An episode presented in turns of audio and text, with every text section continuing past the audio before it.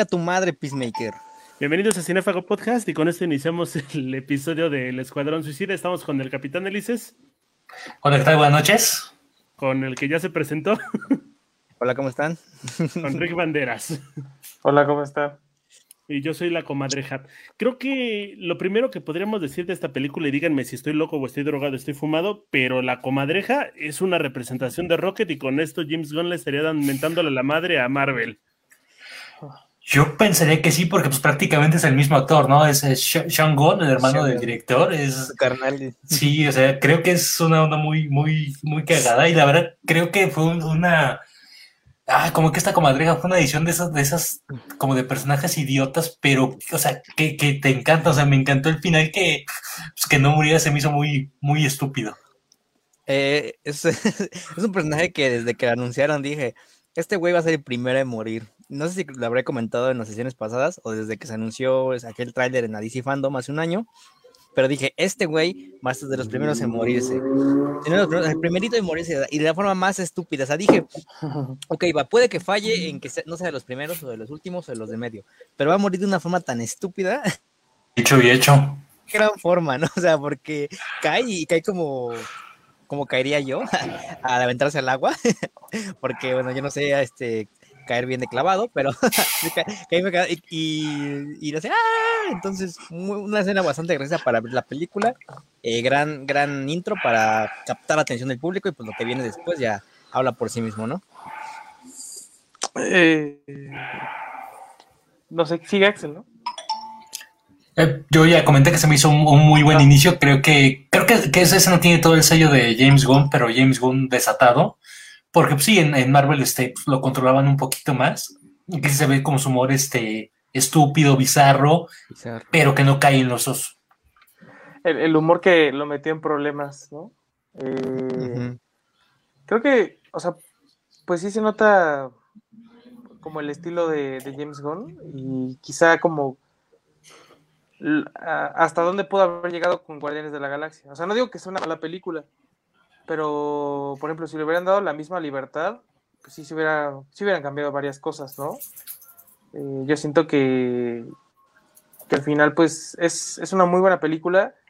Y de los personajes, justo que estábamos recordando, revisé la lista que hicimos hace una semana.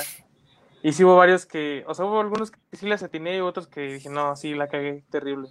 Pero pues porque la verdad no, no sabía nada, ¿no? Pero ahora... Yo, digo que la quinera la, la, leamos antes de finalizar la, la sesión ahí. ¿Quién la tiene como, quién estuvo más cerca? Ah, Yo. estoy de acuerdo. Ya nada más la tiene a la rata esta que a fin de cuentas no se muere, entonces pues me salgo de la competencia. Creo que por primera vez vemos una Amanda Wheeler que me da miedo, que me asusta, es una gran villanaza. Viola Davis se rifa un montón con las poquitas eh, cuestiones que le dejan al mando y la veo muchísimo menos desangelada que en la primera, ¿no? En la primera me pareció un cliché horrible y aquí la amé. Creo que sí, creo que eh, están todos los actores muy bien dirigidos este, incluso, por ejemplo, está Idris Elba, que, que pues, luego le cagaba salir en este tipo de películas cuando dijo de Heimdall de ahí con Thor, pero se ve que, que, estaban contentos, estaban bien dirigidos, y sí, concuerdo, creo que hay una mejor construcción del personaje de, de Amanda Waller en esta película, porque sí sientes una, no una amenaza, ¿no? Pero sí la sientes como, como debe de ser, como el personaje desalmado, crudo, o sea, que prácticamente no le importa eh, nada para, eh, muy peacemaker, ¿no? No le importa nada para, este, pues para llegar como, como a sus este, objetivos. Algo que no me gustó, que, que no sé si esto haya sido conflicto de agendas, pero este, probablemente sí, es la muerte del Capitán Boomerang. A mí se me hizo el mejor personaje de la película anterior eh, que, haya muerto, o sea, sí me sacó mucho de pedo cuando murió el inicio, fue de, o sea, ¿por qué? No? O sea, yo me hubiera gustado ver un poquito más de él. Les insisto, no, sé por qué no haya estado yo. yo atribuyo esto a una, quizá una agenda apretada y ¿sabes qué? Pues nada más puede estar eh, tres días en grabación, ni modo, no te matamos y échale. También, eh, pues a mí fueron las muertes que más, bueno, hubieron tres muertes que me dolieron, evidentemente. pero también fue las que dices, güey, es que este güey desde la primera película O sea, tener como que el humor aquí muy. Pues es muy Capitán Boomerang para quien se ha aventurado, no solo en los cómics, sino también en las películas animadas de DC, sobre todo en las últimas. Batman el Valiente. Pay, eh, el Valiente. Entonces, sí es muy Capitán Boomerang. Este güey sí lo supo plasmar y verlo morir una forma así y dos tan pronto fue como de ver, ¿no? O sea, sí, sí me dolió. Eh, cof, cof, entonces, em, pero qué gran forma, ¿no? De morirse. lo único que me gustó, güey, o sea, que se fue sonriendo, entonces pues como que like a su muerte. Y aparte los créditos, ¿no? Iniciales que ahí aparece el, nombre y está el, el, brazo con el boomerang sostenido hasta el final, o sea, creo que... Sí, o sea, es como de, se fue como los grandes, eh, grande Capitán Boomerang, este, te recordaremos en la otra vida. Dije, la verdad a mí también me sorprendió mucho esa muerte, porque pues igual, ¿no? O sea, como que de la película anterior había sido de los personajes que más... Eh, yo creo que se encariñaron, ¿no? También como que lució y pues murió muy rápido. Entonces yo creo que igual y sí fue una cuestión de, agenda. O chance y pues Jameson dijo, no, pues chingue su madre, voy a, voy a sacar una bolsa de papelitos y estos personajes que saque se van a morir primero. Entonces, este, pues al final creo que pues la película sigue funcionando, ¿no? Que creo que también esa es la ventaja de este equipo. O bueno, al menos como la historia de, o el concepto de este equipo que pues sí, o sea, hay personajes que a lo mejor conocemos más que otros, pero pues todos son, ajá, pues prescindibles, o sea, en cualquier momento pueden morir, los van a reemplazar por alguien más. Mm, a mí, por ejemplo, o sea, no es, no es como que no me haya gustado la actuación de Idris Elba o el personaje, pero yo siento que sí va a estar Deadshot, pero algo, algo cambió, no estoy seguro. O sea, yo siento de hecho, sí escribieron, siento que sí iba a ser Deadshot, pero algo cambió, no sé. sí escribieron el, papel para Deadshot, pero como este güey tenía um, otra película, me parece que apenas va a salir, es una de un papá que tiene hijas eh, que juegan tenis. Esta, las Williams. Este, ajá, ajá, ándale. Entonces, como de, entonces, desde, como ya hemos visto a, Smith, está dale y duro con que quiere su Oscar, pues dijo, oportunidad para Oscar o otra película de superhéroes, ¿no? Entonces, viendo cómo le fue a la otra, digo que pese a que Smith fue lo mejor también en esa película, pues bueno, ¿no? Entonces sí se tiene su, su decisión. A mí me hubiera gustado ver a, Smith.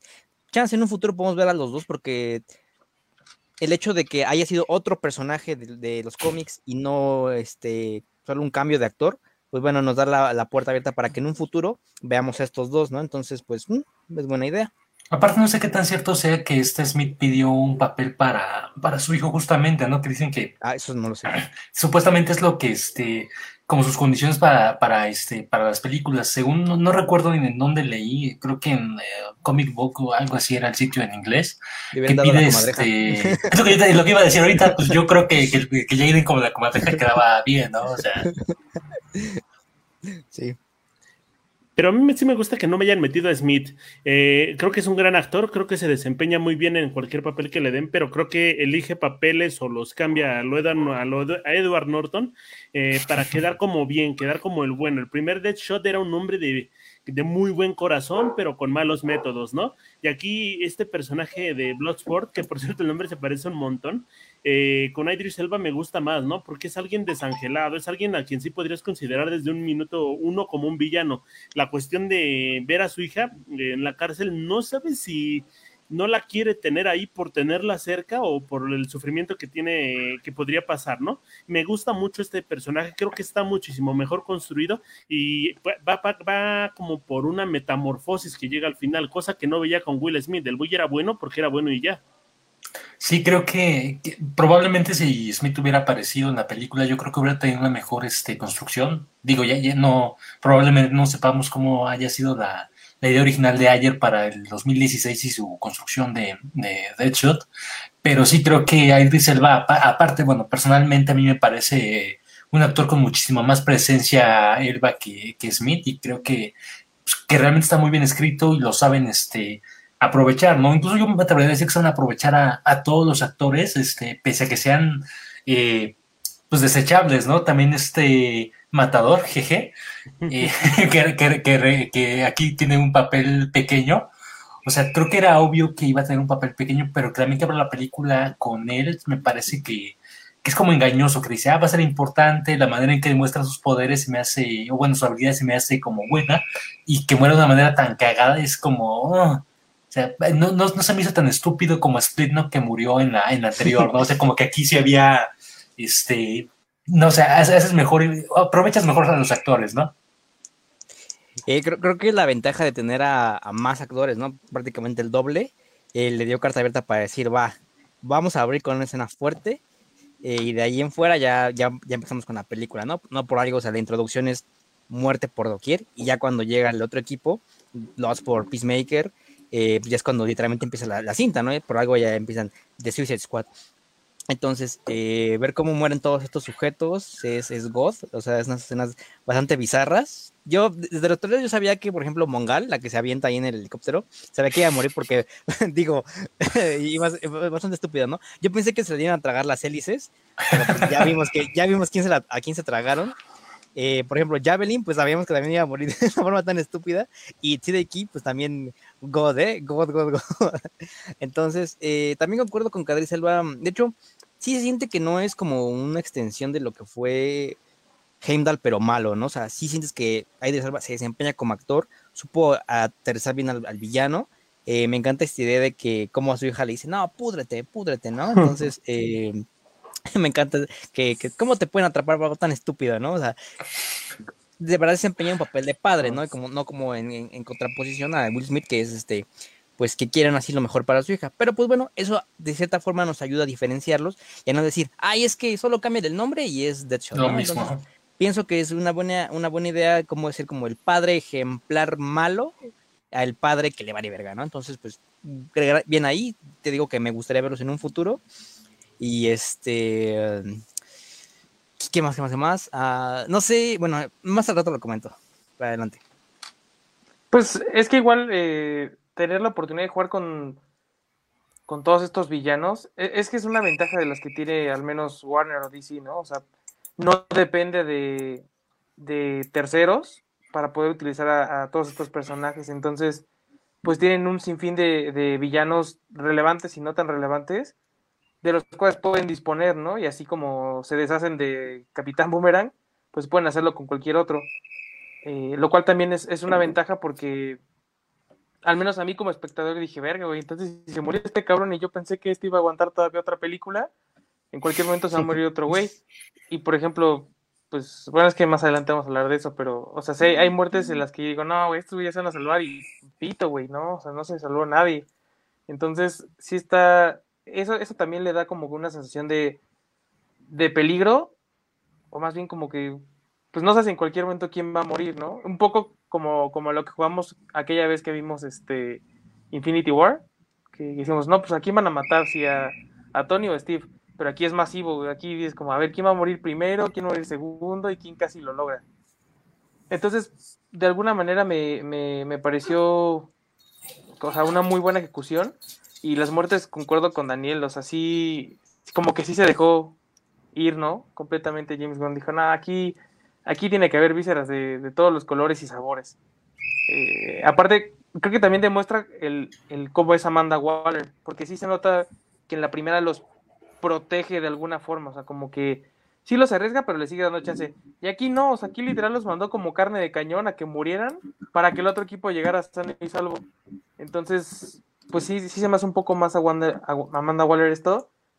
Sin embargo, Viola Davis, en mi opinión, es una muy buena actriz y desde la pasada ya había interpretado muy bien al papel. O sea, ahorita a mí sí se me haría muy difícil ver a otra actriz interpretando a Amanda Waller. Si es que sacan una película dentro de tres años, por ejemplo. No, sin duda va a haber alguna secuela de esta película porque le va a ir bastante bien. No creo que sea la mejor cinta de DC, ni siquiera la mejor cinta de superhéroes. Sí supera a Capitana Marvel, como siempre lo decimos, pero eh, va por muy buen camino. No creo que esta franquicia ya tiene una, un, una meta, tiene un camino, tiene una forma de narrar las cosas y les quiero preguntar específicamente sobre el gore. Creo que todas estas sangres, todas estas vísceres son demasiadas son inclusive más que las que podrías encontrar en Deadpool. Creo que la violencia es gratuita, pero no me molesta. La disfrutas y siento que es un producto muy similar al que podrías ver en un cómic. Justamente eso, o sea, se, se siente como un cómic de, de, esta índole de. Un cómic de. No película, no, el cómic de Deadpool, un cómic de Harley Quinn. Se siente muy. Pues muy ad hoc a, toda esa temática. O sea, incluso yo también vi eh, personas que decían, no, es que es demasiada violencia, es que esta violencia gratuita y se quejaban de tal director y tal. Pues no, es que aquí prácticamente es, eh, pues podríamos decir que es el sello del director, ¿no? También tiene una película muy similar con este Dwight. Criatura, ah. ah, no, súper, súper. Súper, ajá, con Dwight y, también tiene como un, como un humor, este, eh, pues así, ¿no? Y, y, yo creo que le habían dado una carta abierta a Gon fue algo bueno por parte de Warner, porque, pues, o sea, prácticamente le rogaron para, este, para venir a trabajar, o sea, se quedó tres días sin trabajo y pues, ¿sabes qué? Márcale y, que agarre lo que quiera, ¿no? Y creo que hace un muy buen trabajo porque llevar a superhéroes, a superhéroes, a villanos poco conocidos, incluso este, el hombre lunar, ¿no? Porque Dotman, que creo que es uno de los personajes más ridículos de, de la galería de villanos de Batman, la manera en que está construido aquí en la película, sientes empatía y aparte si le sumas todo este gore, toda esta, incluso el contexto político, porque pues ahí entre, entre líneas podemos ver que es Cuba, ¿no? Y que este Joaquín Cosio vendría siendo un, este, un Fidel Castro, ajá. O sea que creo que todos estos elementos lo supo, este, pues, lo, supo hilar muy bien Gon y creo que esa violencia le da como una cereza en el pastel. A mí, por ejemplo, Deadpool 2 se me hizo que quizás la violencia y los chistes estaban mucho de sobra, muy, ya, ya era como exagerado, ¿no? Era nada más, mírame, eh, quiero lucirme y aquí lo estoy metiendo. Aquí no, aquí se siente sumamente natural, se siente hiperrealista, podría decir, pero va en, eh, acorde a todos los personajes y a, la, y a la historia que nos está contando. Incluso podría decir que es una historia no absurda, pero el hecho de que lo lleven personajes tan absurdos, este, pues prácticamente eh, sobre los hombros, creo que ayuda a que funcione toda esta conexión muy bien. Mm, creo que el, gore está hecho como de una manera, bueno, esta violencia extrema, sí, violencia extrema gore, este, está hecho de una manera hasta cierto punto para dar risa, ¿no? Ridícula quizás, eh, porque su, tinte no es ser serio, eso no lo es. Porque, por ejemplo, cuando eh, la primera muerte, ¿no? La de Blackguard, cuando le vuelan pues ahí media cara, yo te casi, ¿no? Pero pues te empieza a dar risa porque muere de una forma estúpida, ¿no? Eh, también, este, creo que la muerte así que dices, oh, pues es la de Boomerang, ¿no? Pero, por ejemplo, cuando cuando estás a, a, este, a, Tinkerer, es como de qué pendejo. ¿no? Es un idiota. O cuando te matan a Polka como ya mencionó Axel, es como de no, pero porque ya, o sea, muere de forma estúpida porque hasta el, el mismo plano te, te, lo dice, ¿no? O sea, ya, le va, a, le va a caer el, porque hay espacio dentro del plano para que caiga algo más grande. Porque desarrollaste empatía con él. Entonces, toda la violencia está como de cierta forma eh, de acuerdo muy al tono en el que se le, se le fue dado, ¿no? Porque, por ejemplo, otro, ejemplo, perdón, eh, cuando están en la aldea ahí de los, la, la, resistencia ahí con, con Sol Soria, pues prácticamente podría ser una escena de Rambo, donde mató a todos, y sí, y mató a todos, ¿no? Y puedes ver ahí las, a los cuerpos. Pero aquí la forma en la que te lo presentan, pues es para dar risa, ¿no? Porque como de, no, no, yo no vi a nadie, no escuché a nadie, ¿no? Yo acabo de llegar. Entonces, este, e, es la forma tan, tan cómica de presentar esta violencia que hace que funcione, ¿no? Funciona en, otros, en otras películas de superhéroes de acuerdo al tono. Por ejemplo, en la Liga de la Justicia vimos cuando ahí su tono, su pretensión no es ser serio, digo, no es, no es, no la gracia, ¿no? Cuando avientan a Atlanteano y se, pues, se rompe toda la, la, cabeza por atrás, pues ahí no, es para que digas, ah, qué cagado, ¿no? Ah, me acabo de reír. O como cuando Stephen Wolf le mocha la cabeza a una amazona, no te cagas de risa, ¿no? es como de, ah, no, pues esto es en serio. Ahora aquí ya el Gon habría fallado si su, si su si su fin era ser este, serio, ¿no? Porque no, no, ¿cómo, cómo no? Pero aquí su tinte desde un principio era ser gracioso, dar a entender que esto es ridículo. Y que es ridículo, como ya lo dijo Axel, con, con villanos que pues muy, muy estúpidos, ¿no? También ya tenemos a Ratcatcher, ¿no? Que pues su, su superpoder, bueno, su habilidad, controlar las ratas, ¿no? y qué, qué forma de, qué forma de moverte a través de, de lo que sabe hacer y cómo llevarlo a la pantalla, ¿no? Porque pues si vamos a, vamos a quedar así con las habilidades, pues quédate con los cómics, ¿no? No, aquí sí se supo adaptar bien la habilidad del villano al cine, porque a fin de cuentas lo que estamos criticando y o reseñando, pues es una película. Creo que eh, el gore, al menos en mi opinión, está justificado porque la, la idea misma como de la película es como sumamente caótica. O sea, y creo que así como Daniel pues lo ha ejemplificado, hay películas que se prestan un poquito más para ese tipo de, gore y le pueden dar hasta dos enfoques, ¿no? Un, ejemplo igual, por ejemplo, tenemos 300, ¿no? 300 es una película muy gráfica de, del God ZZ Snyder Eh, entonces, ahí, por ejemplo, no, no es que te cagues de risa, ¿no? O sea, sí se ve, se ven chicos cómo se rebanan los brazos, las cabezas, etcétera. Pero aquí, obviamente, por el, el humor y también el, digamos, el peso que tiene cada personaje y el sentido que tiene cada uno, pues precisamente favorece que en lugar de que pues te saques de onda, pues te estés cagando de risa, ¿no? Eso creo que faltó en la primera película. Justo por la idea como de los zombies hechizados o lo que chingados eran los, los enemigos en la primera. Aquí aplica de otra, de otra forma, porque también te siguen, o sea, te siguen recordando que como tal no son superhéroes. O sea, es, es gente enferma a la cual mandaron a hacer una misión de alto riesgo que realmente pues no tenía como el, el, la mejor de las intenciones. Que termina convirtiéndose en algo positivo, pues sí, pero realmente no, es, no era como su, su misión o su objetivo principal. Y creo que eso también es, es parte del por qué el Gore creo que ayuda ¿no? a esta idea. Es muy parecido a lo de Deadpool. O sea, sí, Deadpool hace cosas buenas, pero no es un héroe. Y, y creo que eso, eso también marca la, la diferencia.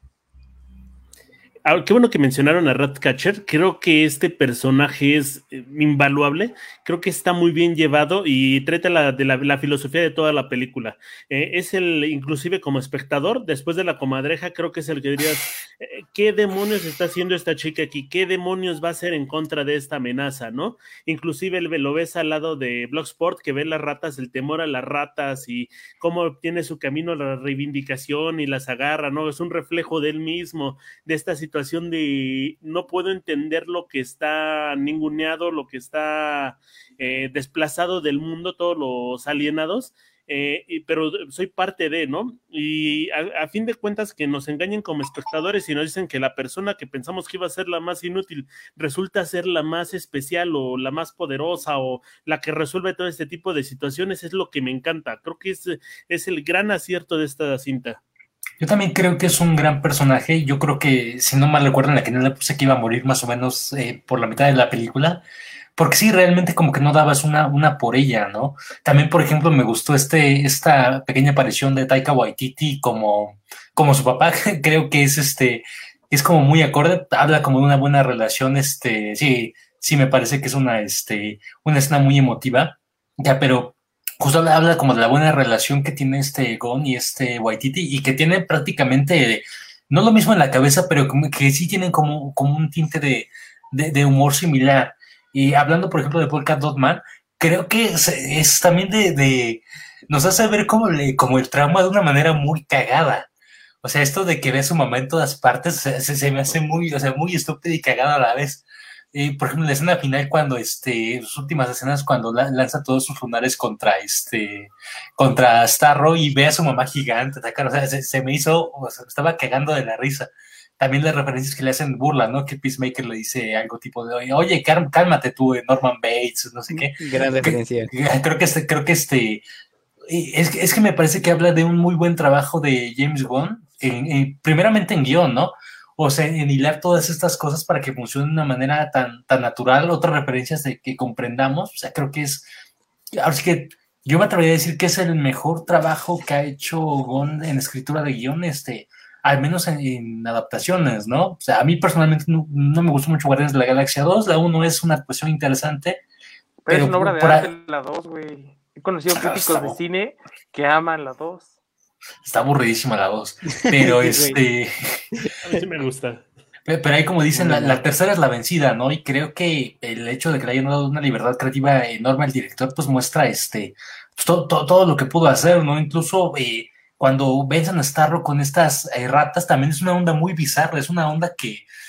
Que, incluso, sí, que incluso podrías pensar, esto lo escribió un niño de tres años, ¿no? Incluso, o sea, pero está también llevado que no hay, o sea, ahora sí que no, que no aplica la queja. Eh, e, esto de ver a su mamá en todas partes, es, sí me, sí quiere decir que me causó, muy obviamente me causó risa, pero es como de, es como de, WTF, ¿no? WTF moment, este, mommy issues, ¿no? Ándale, incómodo. Este, sí, pero aún así, no, no, digo, habla muy bien del trauma que lleva este personaje, ¿no? Como dice, pues mi mamá me causó esto, pues va a ser bastante, está bastante justificado que la vea en todas partes, ¿no? Pues con, con el monstruo gigante, sus compañeros, con las chicas que bailan en la fiesta. Entonces, eh, gran escena, gran, gran, gran héroe, y, o sea, perdón, gran villano, y que te pones a pensar, estos villanos por separado, salvo uno o dos, obviamente estoy hablando de Peacemaker o lo que es Bloodsport, funcionarían en su propia universo, serie o película, ¿no? Como villano en, otra película de héroe, pero tal vez por separado, ya que fuera Ratcatcher, eh, King Shark, eh, porque hace una película en solitario, pues la verdad no te llama una, algo así, una producción en grande, ¿no? Entonces por eso Gonus es como, ¿sabes qué? Le doy un, un origen que te explique por qué hace esto, de dónde viene esto y ya, porque no es necesario ahondar andar en su pasado, andar en él, desarrollarlo, dar un arco de personaje aquí que termine en un yo soy Iron Man, ¿no? Entonces, no porque prácticamente no lo merece. Entonces, ¿cómo funciona mejor? Integrándolos en un equipo. Y aquí pues sí se ve bastante bien cómo las hace funcionar, el raro, la rara, el violento, etcétera, ¿no? Algo que de, no, me, no me, debe gustar es Harley Quinn, pero en la escena cuando está con este con el dictador, ahí y tienen este, sus relaciones. Esa escena para mí es donde se cae bastante el ritmo, se me hace, eh, no sé, hasta cierto punto bastante lenta, creo, creo, que es el, momento donde yo checaría Facebook o Twitter para decir, ah, ¿qué están haciendo los demás, no? De ahí en fuera, o sea, una vez que lo mata, ya o se dispara y ya no cae, pero sí esa escena es como que no me gustó bastante, digo, ya es a título personal. De ahí en fuera, Harley Quinn, pues no, yo no diría si es mejor o otra en las demás, porque pues en las tres hemos visto eh, diferente, diferente interpretación por parte de los escritores y las tres me han gustado, entonces bien ahí. Yo siento que esa escena, o sea, igual a mí no es como que me fascinara, pero creo que esa escena fue para tratar de a lo mejor reflejar más la evolución que tuvo en la película anterior. O sea, porque ya después ves que cuando le dispara empieza a hacer como sus chistes de es que cuando hablas de matar niños, ahí veo una bandera roja, o sea, y se supone que toda vez de presa es como para terapearse y, hacerse como independiente. Entonces yo que era para decir cómo compró un sándwich de huevo, pero prosigue. Ah, bueno. Entonces creo que pues más o menos esa fue como, como la idea. Porque, o sea, realmente en, en, la película no, no se ahonda mucho como en esa parte, ¿no? O sea, ella se, pues sí, o sea, se comporta como, como normalmente, entre comillas. Eh, y yo creo que nada será como para reforzar quizá esa parte, o sea, dejar también en claro que sí, sí es la misma, porque, o sea, a lo mejor suena tonto, pero yo, yo sí he visto gente que sigue pensando que, o sea, que no, o sea, que es este otro universo aparte. O sea, no, no, no reconocen, ¿no? No, no se han dado cuenta que sí es como una continuación, por así decirlo. Ahora, creo que el personaje sí tiene como estas intervenciones medio raras. Creo que está como fuera de lugar, como que es un personaje escrito para otra película o está como en su propio mundo, pero me gusta que sea así. Por primera vez aplaudo muchísimo cómo está Harley Quinn en esta película, porque ya sabemos que es una persona de mente, ¿no? no está conectada en el mundo y no puede como socializar bien. Aquí el problema que yo tengo con ella es por qué demonios la van a rescatar, ¿no? Eh, estas personas son como muy desechables para todos, inclusive entre ellos, y es precisamente el personaje de Bloodsport quien dice, oye, tenemos que ir por tal, ¿no? Todavía lo entendería bien de Rick Flag, pero los demás no tenían por qué unirse a este plan si ya tenían como una estrategia previa para realizar este, esta misión y tampoco se preocupan si hay alguien más. Yo creo, por ejemplo, hablando de eh, primero lo que mencionó Daniel de la escena de relaciones coitales y, este Harley, yo creo que sí era, sí se siente larga, pero me parece que está como justificada porque eh, tiene que haber una manera de sacar de la ecuación a este dictador para este, para subir a este cosío como, pues, como el antagonista principal, ¿no? Sí que se siente muy larga y de cierta manera se siente, eh, se siente estúpida. Esta parte de los pájaros se me hace, o sea, que, que, que una parte que, que sí llega al punto de ¿qué, estoy viendo? O sea, no me desagradó, no sentí que se haya caído el ritmo de la película, pero sí, este, sí te hace un, este, eh, es como, como un frame raro, ¿no? Que salta ahí en, la película. Este, y del personaje, creo que eh, pues prácticamente el salvarla era como para tratar de mostrar como una, como una conexión en los personajes, porque sí, yo tampoco, este, yo tampoco entiendo por qué este, para qué como que la van a, rescatar, ¿no? Pero no, bueno, nos dio la escena de, King Shark viendo al pájaro y creo que eso valió este, e, esa secuencia, ¿no? También yo pienso que esta película hubiera funcionado muy bien sin Harley Quinn, porque realmente pues, Harley se, se, suma al equipo eh, hasta el último tercio de la película, ¿no? Creo que prácticamente nosotros empatizamos más con este, pues con el escuadrón, este, no sé si llamarlo de pila, porque pues, medio se muere, pero este, con Polka Dot Man, con Ratcatcher, King Shark, este, Peacemaker y este, Bloodsport y evidentemente Flag, creo que son este, pues, prácticamente con los que con los que la película pudo haber funcionado y avanzado sin necesidad de, meter a Harley Quinn. Aquí yo creo que la metieron, este, eh, no quiero sonar muy Josh Whedon, pero pues, eh, pues para, eh, para, para, el consumo de, del espectador este, masculino, ¿no? Para, este, para lucirla ahí en el traje o en, este, en, ese rojo provocativo, ¿no? Y porque sabes que ya pega, ¿no? O sea, sabes que ella ya, ya está establecida de cierta forma. Em, ¿Sabes? Ahora pienso que, o sea, como tal, pues, digo, no voy a decir ninguna mentira, nunca ha habido un escuadrón suicida definitivo. Este, desde los inicios, creo que el, principal solo ha sido Rick Flag, que es el, el comandante ahí que, el coronel, perdón, que ahí va guiando el equipo, que se muere desgraciadamente. Eh, y de ahí en fuera, pues solo van, se van rolando, ¿no? Entonces, por ejemplo, hasta los nuevos 52 fue cuando Harley entró al Escuadrón Suicida, junto con Capitán Boomerang, junto con este Cocodrilo Asesino, ¿no? Entonces, por ejemplo, lo que vimos en el con ayer, pues fue su Escuadrón Suicida, ahora vemos al Escuadrón Suicida de Gon, y por ejemplo, si llegas a ver otro director, que ojalá vuelva a Gon, eh, o, o, bueno, pero no la cosa de que no, pues va, él va a meter a su propio escuadrón suicida, ¿no? Siempre, siempre cuando pues, ya les dije, cada director va a elegir a su propio escuadrón suicida y eso pues está bien, porque así como ya lo dijo Marco, nos dan una que hay en el universo DC, ¿no? Y más cuando tienes a todos los personajes que no han sido explorados antes, ¿no? Porque pues hasta dentro de unos quizás 40 años, pues hemos sido puro Batman y Superman, entonces pues ya, qué bueno que esta es hora que se vayan esperando otras cosas. Ahora, eh, creo que no hemos hablado de la gran estrella de la película y es que, pues, Peacemaker, ¿no? Peacemaker, eh, chinga tu madre, Peacemaker. Este, fíjate, lo vimos actuar como John Cena, como siempre, pero, o sea, sí lo sientes como un villano y sí sientes que de verdad quiso meterse en el papel. Entonces, no por nada se iba a las giras, bueno, a las giras de prensa y en la sombra roja, pues fue vestido de este personaje, ¿no?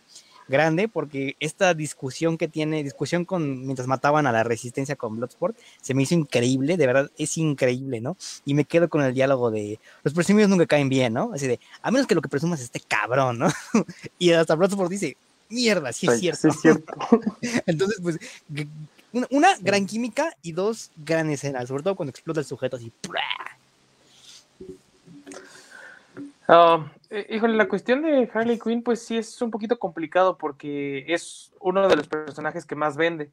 O sea, bueno, pues por lo popular que es el personaje en sí y pues por la actriz, ¿no? O sea, obviamente no podemos negarlo lo que se, lo que se ve.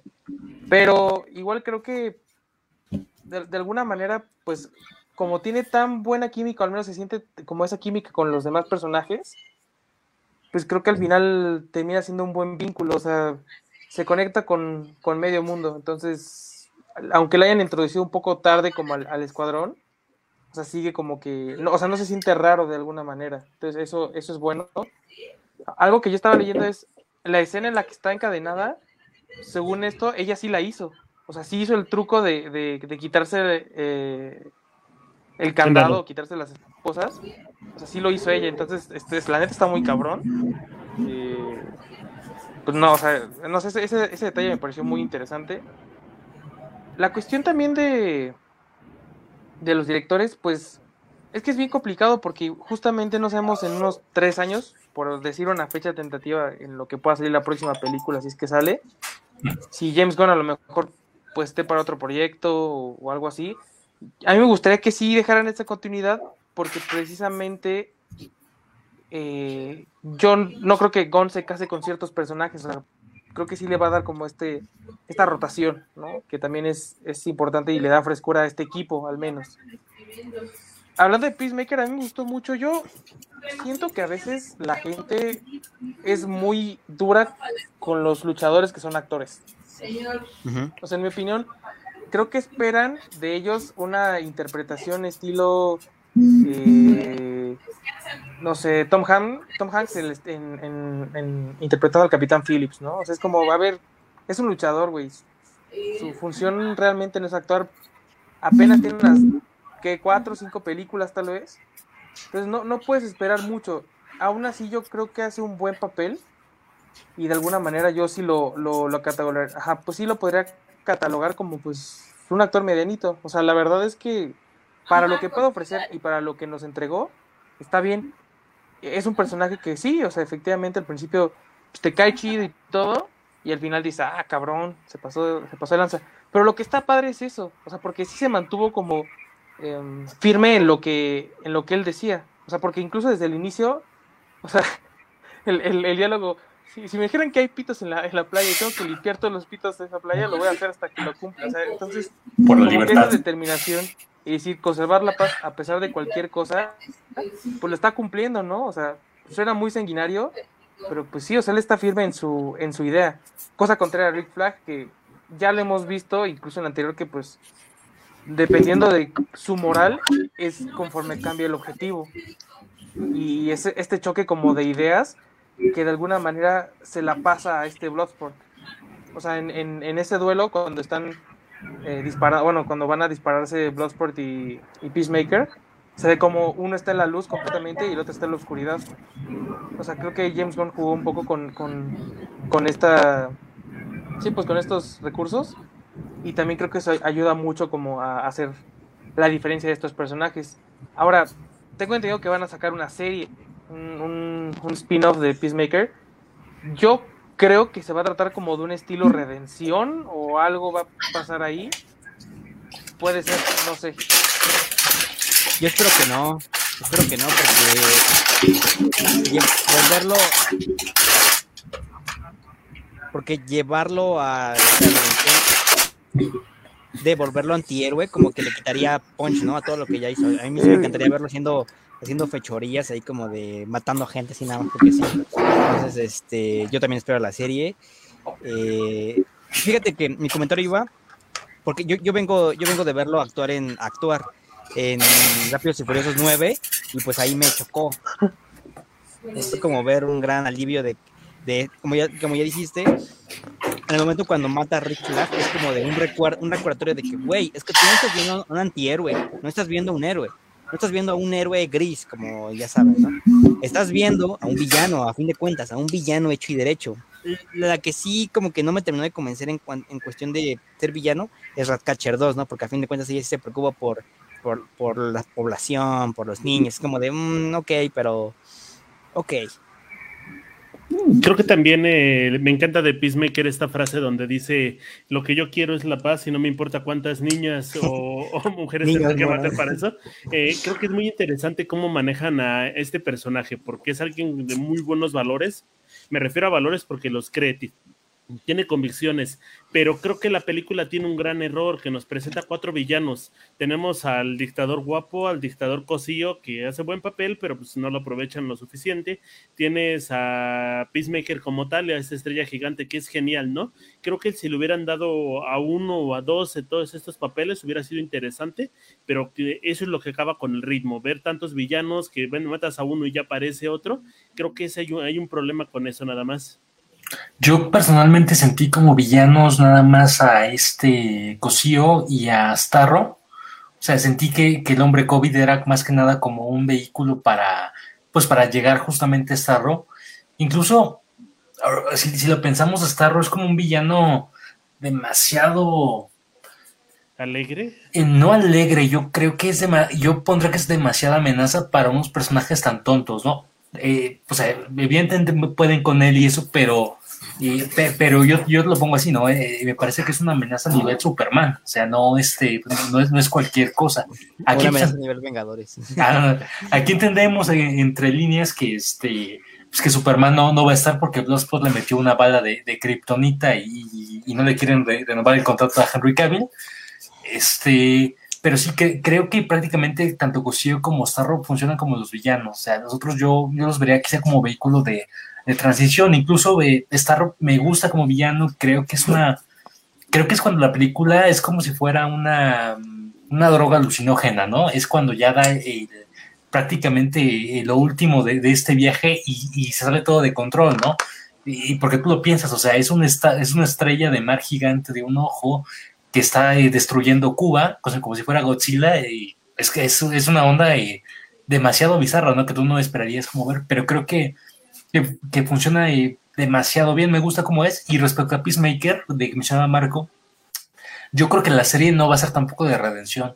Yo creo que, y me parece que si Gunn sigue siendo productor ejecutivo, va a seguir jugando como esta, esta idea. Es escritor. Es escritor. Va a seguir jugando con esta idea de, de, de, un Capitán América este, extremista, ¿no? De ultraderecha, ¿no? Haciendo todo lo que sea para este para conservar la paz, ¿no? Así comerse todo, todos los, este, los genitales que encuentra en la playa, ¿no? Como mencionaron, creo que este, de otra manera yo no le ve, yo no le vería futuro a la serie. Fíjate que lo único que no me gustó de Starro es que, o no sé si también es de la película en sí, pero tarda años en salir de ese lugar, ¿no? O sea, ¿cuánto, cuánto tiempo se tarda en, en derrumbar el edificio, ¿no? O sea, sí, está bastante alargada esta escena, o sea, es como de, son como 10 minutos viendo cómo se cae el edificio este de Jotunheim, entonces como de, mm, ok, tardó bastante, pero al final de cuentas pues sí se justifica, ¿no? O sea, porque sí lo vemos en todo su esplendor, no es una amenaza este, Galactus, eh, Parallax, ¿verdad? No, o sea, sí se ve en todo su esplendor, me encanta que sea Starro, eh, pues a que es una amenaza a nivel Superman, como ya lo dijo Axel, o a nivel, amenaza a nivel Vengadores, como lo diría Misterio, en aquella película horrible de Spider-Man, eh, pues sí te hace creer que de verdad estos güeyes lo enfrentaron, ¿no? O sea, no es como que, ah, ya, le disparamos en el ojo y ya, porque a fin de cuentas con eso lo derrotaron, ¿no? La, la guasona lo derrotó, ¿no? Como que sí está bien construido toda esta acción, bien justificado, ¿no? Sí te hace sentir eh, preocupación por los personajes, entonces, mm, digo, te hubiera gustado verlo contra la Liga de la Justicia, ¿no? Pero pues ya ven que ahorita no hay un rumbo fijo, ¿no? O sea, la han clavado en algunas cosas, pero no hay un rumbo fijo. Entonces, pues eh, de aquí a que funcionan otros actores u otras cosas, otras ideas, pues entonces vamos a presentar lo que tenemos y pues lo hicieron bien. Sí, pues eh, quizá esta imagen de, o sea, que tenemos de, de Starro, pues obviamente se remonta a lo que, bueno, yo no, nunca lo leí, estoy aquí en el chat, no te estoy escuchando. Creo que alguna vez esta salió en una. Ah, dale, Como que desde ahí se ve lo groso que puede hacer, ¿no? Pues porque me las imagino, te lo digo. O sea. Ah, eh, o sea, creo que también es como la cuestión justo de lo absurdo que es la película o el equipo. Es cómo le van a ganar a esta madre, ¿no? O sea, está, está, está, muy loco. Pero aún así, o sea, me parece muy lógico la manera en la que, en la que lo derrotan. Más, por ejemplo, que, que en la primera, ¿no? O sea, en la primera también se enfrentan como una envidiosa y le cuchillan el corazón y la matan. Y aquí, pues, dices, no mames, es un monstruo de 15 cuántos metros. Ah, pues llénalo de ratas, y desde dentro se la van a comer y la otra de mente va a clavarle una, una lanza en el ojo. O sea, está absurdo, pero pues funciona, ¿no? Y, y creo que es justamente la temática del equipo te lo, te lo permite. Entonces, pues creo que eh, eso, eso está bien por una parte. Y por otra, pues, el, el cómo los personajes se fueron juntando poco a poco. O sea, a mí hubiera gustado que Polkaman hubiera sobrevivido. Al menos a, a mí, ¿no?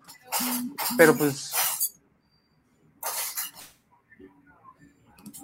Se nos fue Marco, pero mientras eh, hay una parte muy interesante. Hay una e, este enfrentamiento que se da entre Bloodspot, Bloodspot, Bloodspot, perdón, y también el este, Peacemaker, eh, me recuerda mucho a Watchmen, esta parte donde los dos no saben cómo reaccionar, o más bien, uno está muy, muy metido en los valores y en lo que y en seguir con la verdad, mientras que el otro, pues nada más quiere, quiere lograr como su objetivo final, ¿no?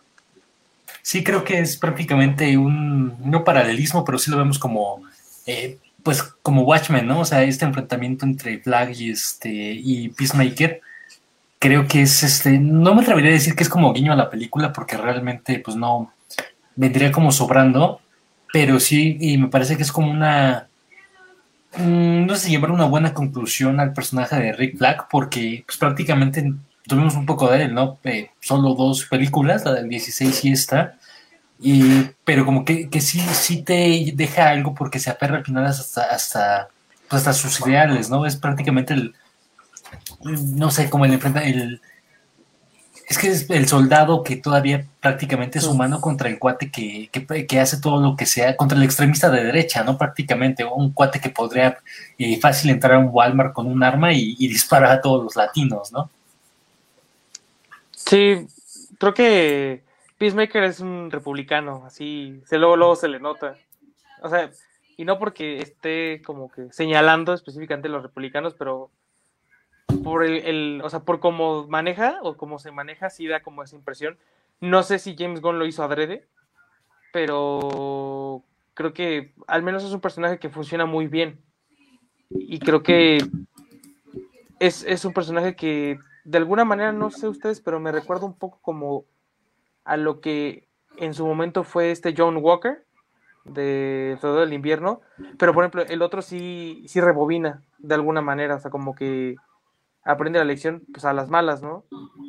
Acá, insisto, creo que es, es un personaje que sí es como, ah, perro, ¿no? O sea, mató a Rick Banderas y eso estuvo, estuvo culero, porque aparte es uno de esos personajes pues que, o sea, no tiene nada especial, pero aún así como que aporta algo, ¿no? O sea, ese es, es, difícil de explicarlo, pero creo que ahora con la muerte de Rick Flag, este Bloodsport a lo mejor se convertirá en el líder, depende si sacan otra otra película, a lo mejor sí puede regresar este Deadshot. Ahí a lo mejor los dos tratando de ser líderes, no sé. O sea, me gustaría como esta mezcla de, de equipos a ver qué, qué, qué puede salir o qué puede salir de esto. Me encanta la dualidad que dan entre estos dos personajes, sobre todo al inicio, porque uno es muy oscuro y el otro es muy colorido, uno es muy moderno y el otro es como muy de antaño. Eh, desde el momento en que los ves, sabes que va a haber un conflicto entre ellos, inclusive me gusta este diálogo que tienen al principio de, es que si tú y yo nos enfrentamos, pues yo te ganaría, ¿no? Porque mis balas son más chiquitas. No me gusta la resolución de este enfrentamiento, pero creo que tiene lógica, porque desde un inicio te están diciendo, no hay una pista que te da James Gunn para todo desde el inicio de la cinta. Es que sí, justamente que es como, es como cerrar un ciclo de estos personajes que, que, son como tan contrarios, incluso si nos metemos como muy meticulosos, este, sin tomar como, como una onda racista, pues es prácticamente el, pues el afroamericano contra el, el que representa todo el ideal que quiere ser el norteamericano, ¿no? Fuerte, blanco, este, ojo güero, creo que está, eh, que, no, yo creo que ya meter como una cuestión política tipo George Floyd ya sería como mucha jalada, pero creo que está, que, que está muy bien llevado a cabo, funciona bien, incluso, no sé, la manera en que en que construyen a Peacemaker, esto de que duerme en, en trusa y que aparte está marcadísimo de entrepierna, o sea, yo creo que, que ahí tiene que ver algo también como, como esa aspiración del de norteamericano. Y este, y, y, bueno, que para nosotros se presta como para, para la risa, ¿no? Incluso su traje, o sea, yo me atrevería a decir que es como una, tratan de ser como una burla del Capitán América porque le dicen, no, ahí tienes tu, este, tu, tu inodoro en la cabeza. Y dice, no, no es inodoro, es que es un símbolo de paz, que no sé qué creo que es, me, me, quedo mucho con ese personaje. No me gustó lo que hizo, pero creo que funciona muy bien. Yo no creo que lo volvería a ver con eh, Blood, eh, Bloodsport, personalmente porque Idris Elba me parece que no, que no, no, no creo que vaya a comprometerse para otra película como esta. Yo creo que es prácticamente un personaje de, pues un cartucho, no nada, estoy aquí una vez y me voy. Yo creo que vamos a seguir viendo más, pero de, de Peacemaker, aparte de, de su serie, yo creo que otra película.